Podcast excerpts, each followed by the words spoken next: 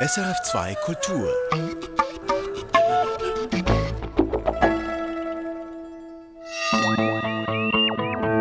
Wissenschaftsmagazin.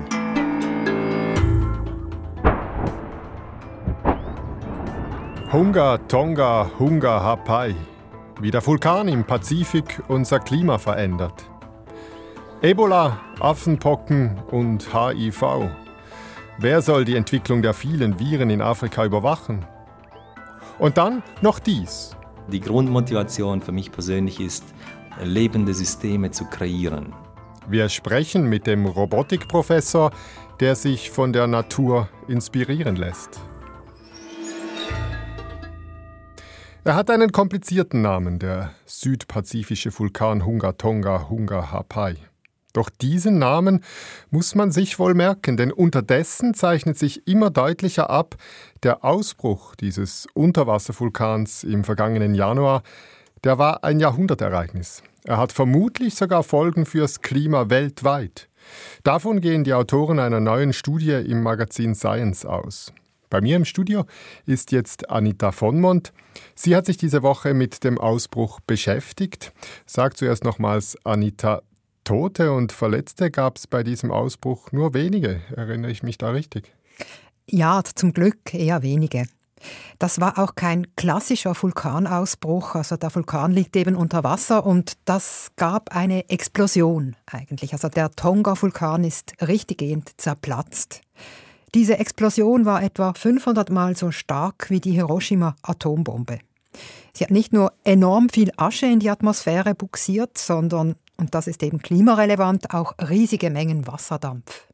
Und um diesen Wasserdampf geht es in dieser neuen Studie, nehme ich an. Genau. Holger Vömel von der US-Universität in Boulder, Colorado, hat den Wasserdampfausstoß des Tonga-Vulkans in der neuen Studie genau berechnet. Und zwar mit Daten von Radiosonden, die eigentlich für Wettervorhersagen im Einsatz sind. Er sagt, diese Eruption hat ungefähr 50 Millionen Tonnen Wasserdampf in der Stratosphäre verdampft.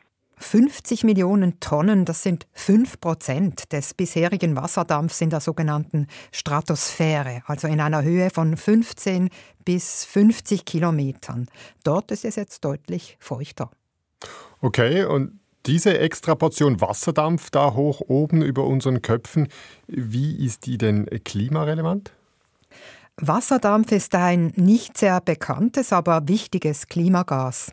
Man kann sich das so vorstellen, die vulkanverursachten Wasserdampfmoleküle, die stoßen in der Stratosphäre mit Luftmolekülen zusammen und beginnen dadurch zu schwingen. Diese schwingende Bewegungsenergie wandeln sie dann um in Wärme, die sie abstrahlen ins Weltall und nach unten. Diese Prozesse, sagen die Autoren der neuen Studie, die führen dazu, dass die Stratosphäre selbst sich leicht abkühlt, während sich weiter unten die Erdoberfläche erwärmt. Also das heißt, der Vulkanausbruch vom Januar, der verstärkt die menschgemachte Klimaerwärmung. Wirklich klar beobachten wird man einen solchen Effekt erst können, wenn sich der zusätzliche Wasserdampf in der Stratosphäre gleichmäßig verteilt hat, was noch nicht der Fall ist. Aber ja, die Autoren und Autorinnen der neuen Studie gehen davon aus, dass die Klimaerwärmung leicht zunehmen wird. Und weiß man denn, wie stark diese Zunahme sein könnte? Vermutlich irgendwo im Zehntelgrad-Bereich, wobei das noch sehr spekulativ ist, wie Holger Vömel betont.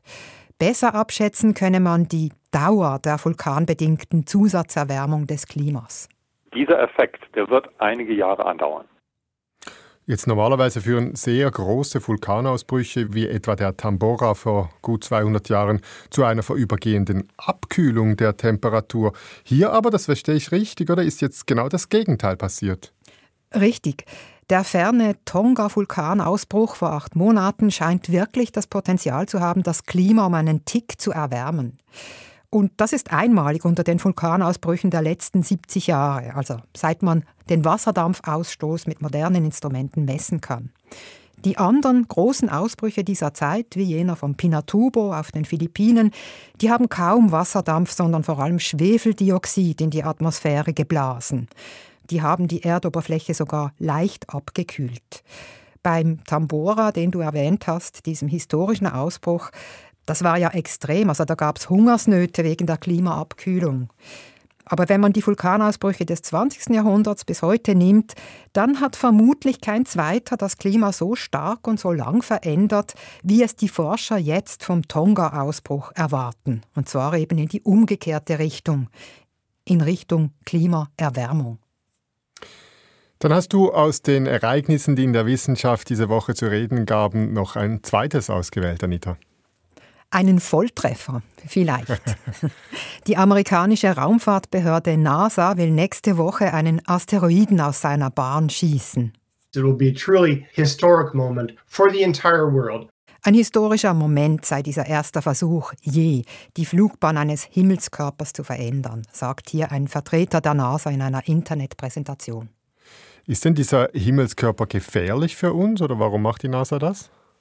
Nein, also der ist nicht gefährlich. Jetzt und auch nach dem Manöver nicht. Diese Mission der NASA ist ein erster Testflug, um technisches Know-how zu sammeln, um in Zukunft einmal tatsächlich gefährliche Asteroiden vom Kurs auf die Erde ablenken zu können, damit wir nicht enden wie einst die Dinosaurier. Wie groß ist denn die Gefahr, dass ein Asteroid auf die Erde stürzen könnte? Nicht sehr groß.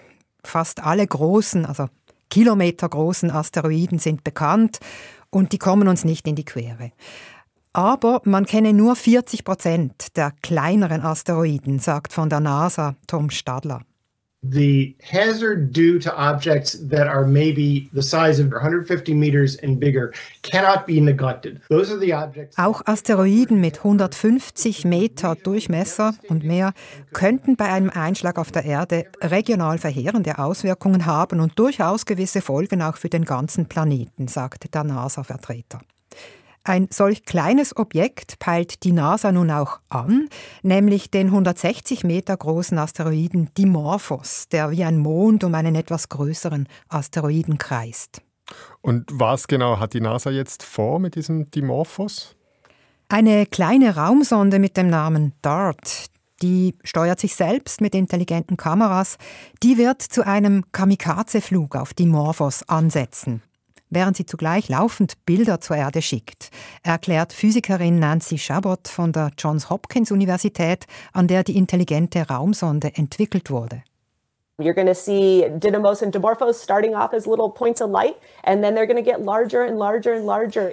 Man werde sehen, so die Wissenschaftlerin, wie Dimorphos und der größere Didymos zuerst als kleine Punkte im All auftauchen, dann werde Dimorphos immer näher rücken, bis man seine Oberfläche im Detail sieht und am Ende sieht man gar nichts mehr, weil die rasend schnelle Sonde auf ihm zerschellt ist. Also wenn der Bildschirm schwarz wird, hat die Sonde getroffen. Genau. Aber äh, wann weiß man denn, ob sie den Asteroiden tatsächlich auch abgelenkt haben wird? Und wie stark? Die Ablenkung wird klein sein. Die Umlaufzeit von Didymos um den größeren Asteroiden, heute knapp zwölf Stunden, soll sich um wenige Minuten verkürzen. Wie gut das dann gelingt, wird man aber erst in ein paar Tagen oder Wochen danach erfahren. Ja, und so eine kleine Sonde, die würde jetzt schon reichen, um einen Asteroiden von der Erde abzulenken?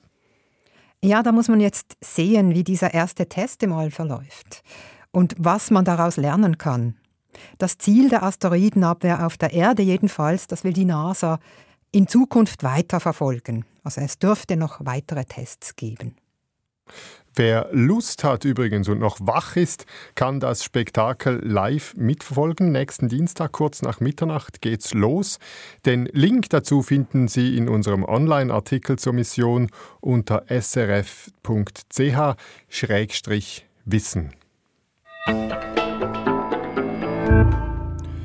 Viele Viren, die Schlagzeilen machen, kommen aus Afrika.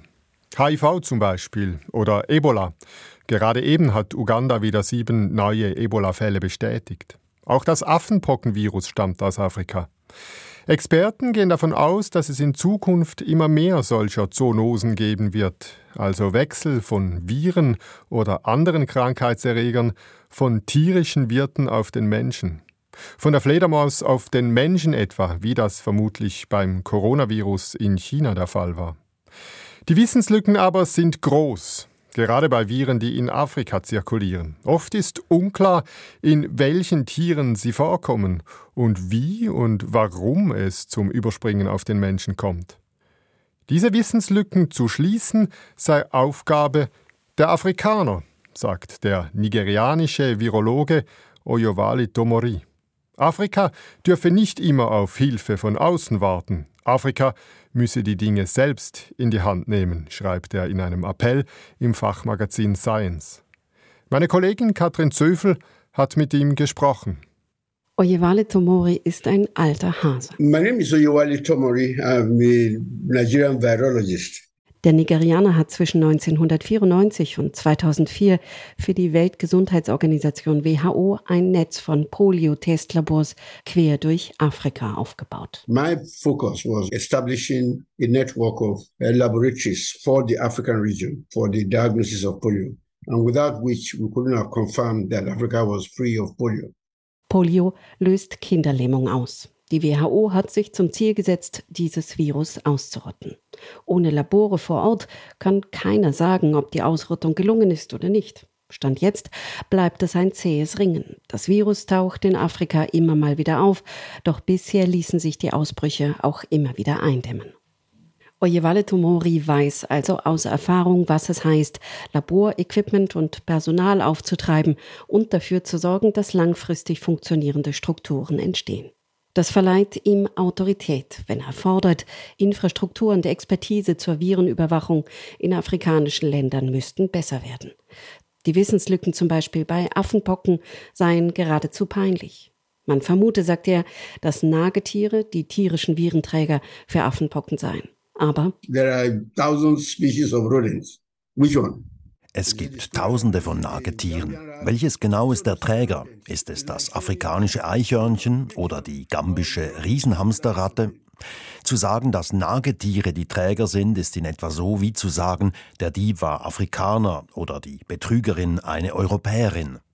kurz, das aktuelle Wissen helfe kaum weiter. So there's need for a more field trip to find out exactly. Wir hätten das mit einfachen Felduntersuchungen längst rausbekommen können. Der erste Affenpockenfall im Menschen war 1970 im Kongo.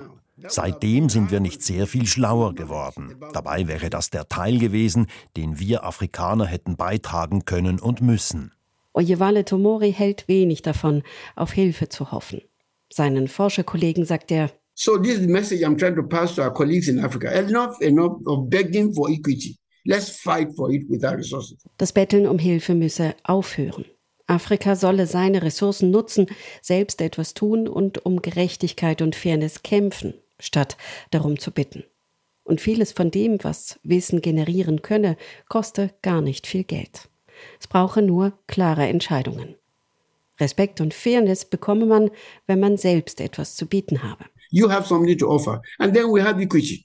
In Nigeria hat Tomori zumindest manches erreicht. Die Überwachung für Affenpocken ist nicht sehr gut, aber immerhin existent. Deshalb weiß man, dass Affenpocken seit 2017 in Nigeria immer mal wieder auch sexuell übertragen wurden, also auf dem Übertragungsweg, der den jetzigen globalen Affenpockenausbruch treibt.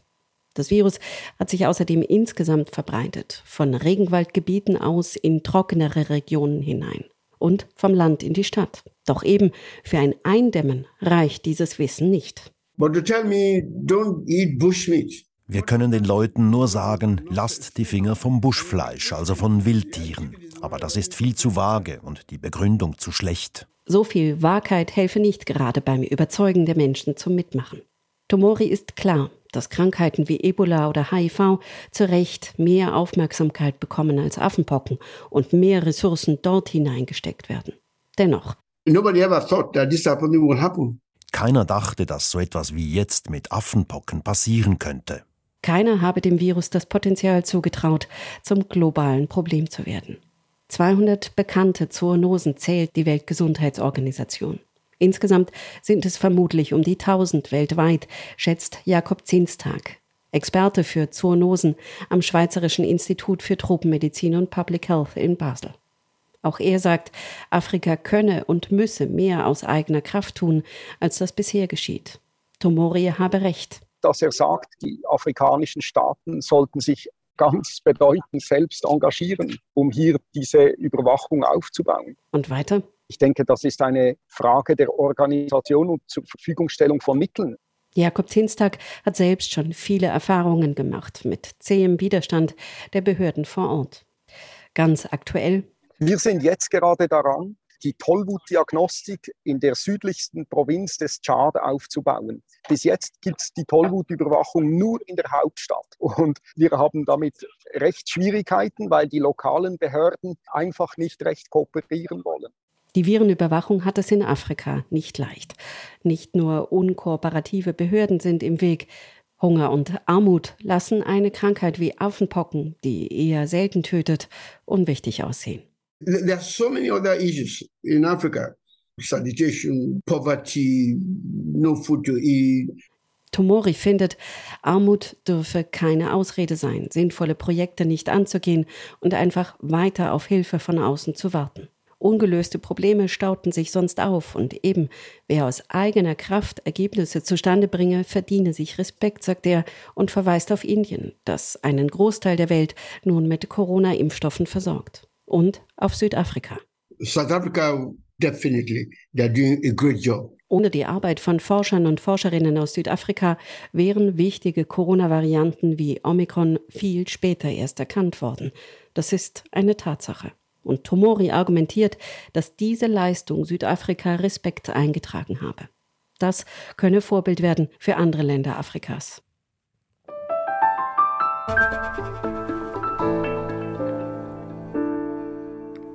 Drohnen, die sich gemeinsam organisieren wie die Bienen.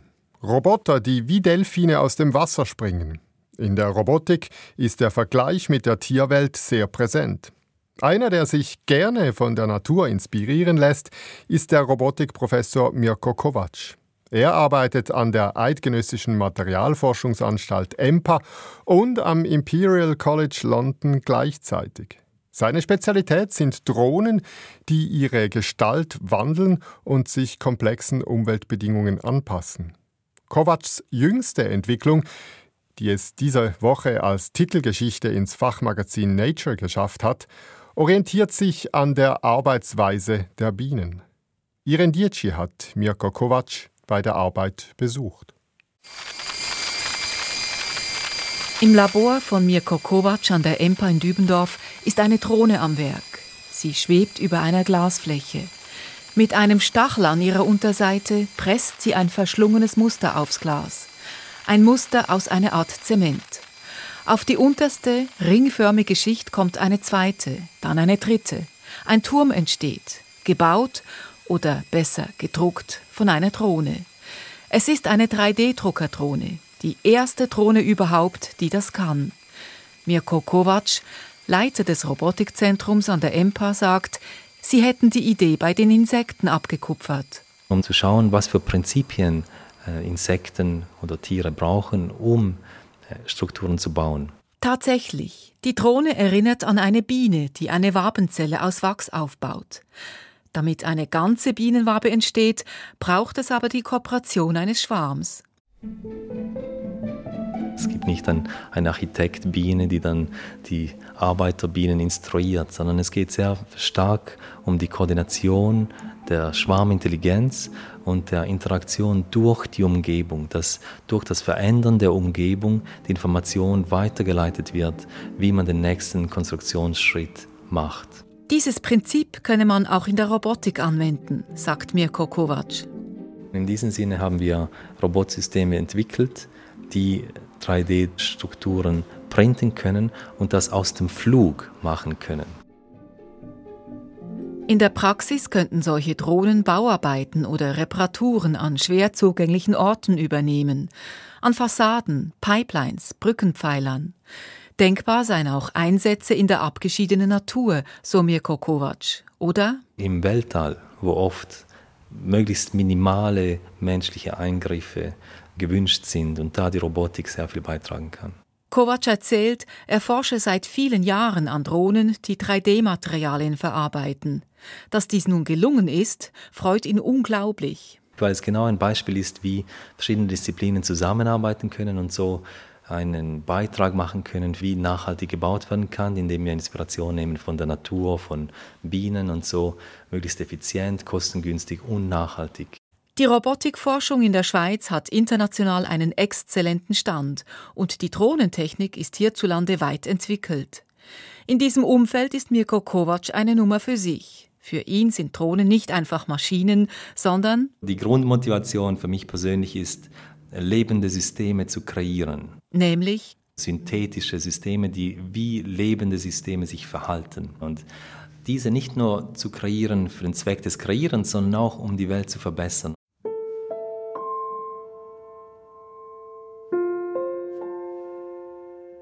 Schon als Kind, erzählt der 42-Jährige, habe er Schweizer Uhren auseinandergenommen und mit verschiedenen Chemikalien gespielt. In seinem blütenweißen Hemd, dem perfekt sitzenden Anzug und dem makellosen British English, in das er oft wechselt, könnte man ihn für einen Briten halten. Doch gefehlt. Mirko Kovac ist in Schaffhausen aufgewachsen. Er studierte Maschinenbau an der ETH Zürich, promovierte in Lausanne, ging als Postdoktorand in die USA, nach Harvard und Berkeley. Seit zehn Jahren leitet er am Imperial College London die Flugrobotik. Die fliegende Robotik ist wirklich da, wo die Materialien, die Fluiddynamik und die Konstruktion und die Konzipierung und auch das Design der Drohnen zusammenkommen. 2018 stieß er zu EMPA, Seither leitet Kovac zwei Forschungsgruppen parallel, in London und in Dübendorf. Es funktioniere sehr gut. Das überzeugte offenbar auch die Jury des EU-Forschungsprogramms Horizon Europe. Sie sprach Mirko Kovac diesen Frühling einen der begehrten ERC Consolidator Grants von zwei Millionen Euro zu. Gefördert wird ein Projekt, das Drohnen aus flexiblen Materialien entwickelt, zum Beispiel aus Silikon. Im Labor der Flugarena an der EMPA hantiert der Student Daniel Lenkenhager mit diesem Material. Also das ist ein Silikonflügel dann im Endeffekt. Da muss man jetzt noch die Schläuche hineinleimen. Und dann kann man dann am Montag werden wir in den Wasserkanal im anderen Gebäude testen. Der Silikonflügel als Teil einer Drohne enthält Hohlräume. Werden diese mit Wasser gefüllt, dehnen sie sich aus, der Flügel biegt sich und bekommt, so die Hoffnung, mehr Auftrieb. Mirko Kovac erklärt, die Materialien seien in den letzten Jahren immer wichtiger geworden, um Drohnen agiler und vielseitiger zu gestalten. Zum Beispiel möchten wir Flügel kreieren, die Federn haben, die adaptiv sind, die sich anpassen an die Umgebungsumstände, an die Aerodynamik. Und so können wir wirklich sehr viel von der Materialwissenschaft profitieren. Drohnen, die sich der Umgebung anpassen, haben Mirko Kovac und sein Team bereits gebaut. Das System heißt Medusa. Für das Medusa-Projekt arbeitet Kovacs Gruppe mit dem Wasserforschungsinstitut EAWAG zusammen. Das ist eine fliegende Drohne, die fliegen kann, dann auf der Wasserfläche landen kann und dann ein Unterwassergefährt mit einem Kabel freilassen kann, das dann unter Wasser sich bewegt und so Unterwasserstrukturen anschauen kann und auch das Wasser direkt filtrieren kann, um Einsichten zu kreieren in die Wasserqualität oder in die Biodiversität im Wasser. Die Medusa-Drohnen sind in Seen, Flüssen und auch dem Meer getestet worden. Jetzt sind sie im Einsatz, zum Beispiel für die Industrie. Um Unterwasserinfrastruktursysteme zu inspizieren, Wasserproben zu nehmen, aber auch mit den Umweltwissenschaften, mit verschiedenen Forschungsinstituten, die diese Daten interpretieren möchten, um Modelle zu validieren oder zu verbinden mit Satellitenmodellen. Dafür seien die Medusa-Werkzeuge ideal. Kovacs Drohnen können auch wie Delfine aus dem Wasser springen.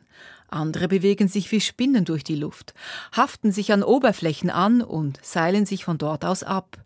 Auch hier hat sich Kovac an der Natur orientiert, an der Genialität der lebenden Spinnen. Sie können nicht nur das Spinnennetz 3D drucken aus ihrem Körper, sondern auch dieses Netz gebrauchen als ein Sensorsystem. Also sie sitzen dann in der Mitte von, von diesem Netz und können dann durch die Vibrationen die Umgebung wahrnehmen. Mirko Kovac ist überzeugt, dass den bioinspirierten Drohnen die Zukunft gehört weil Maschinen und lebendige Wesen hier keine Gegensätze sind, sondern sich gegenseitig befruchten, weil solche Drohnen in der Natur aufgehen und mit ihr verschmelzen. Der Robotikprofessor, der sich die Natur zum Vorbild nimmt. Iren Dietschi hat berichtet. Und hier noch ein Hinweis in eigener Sache.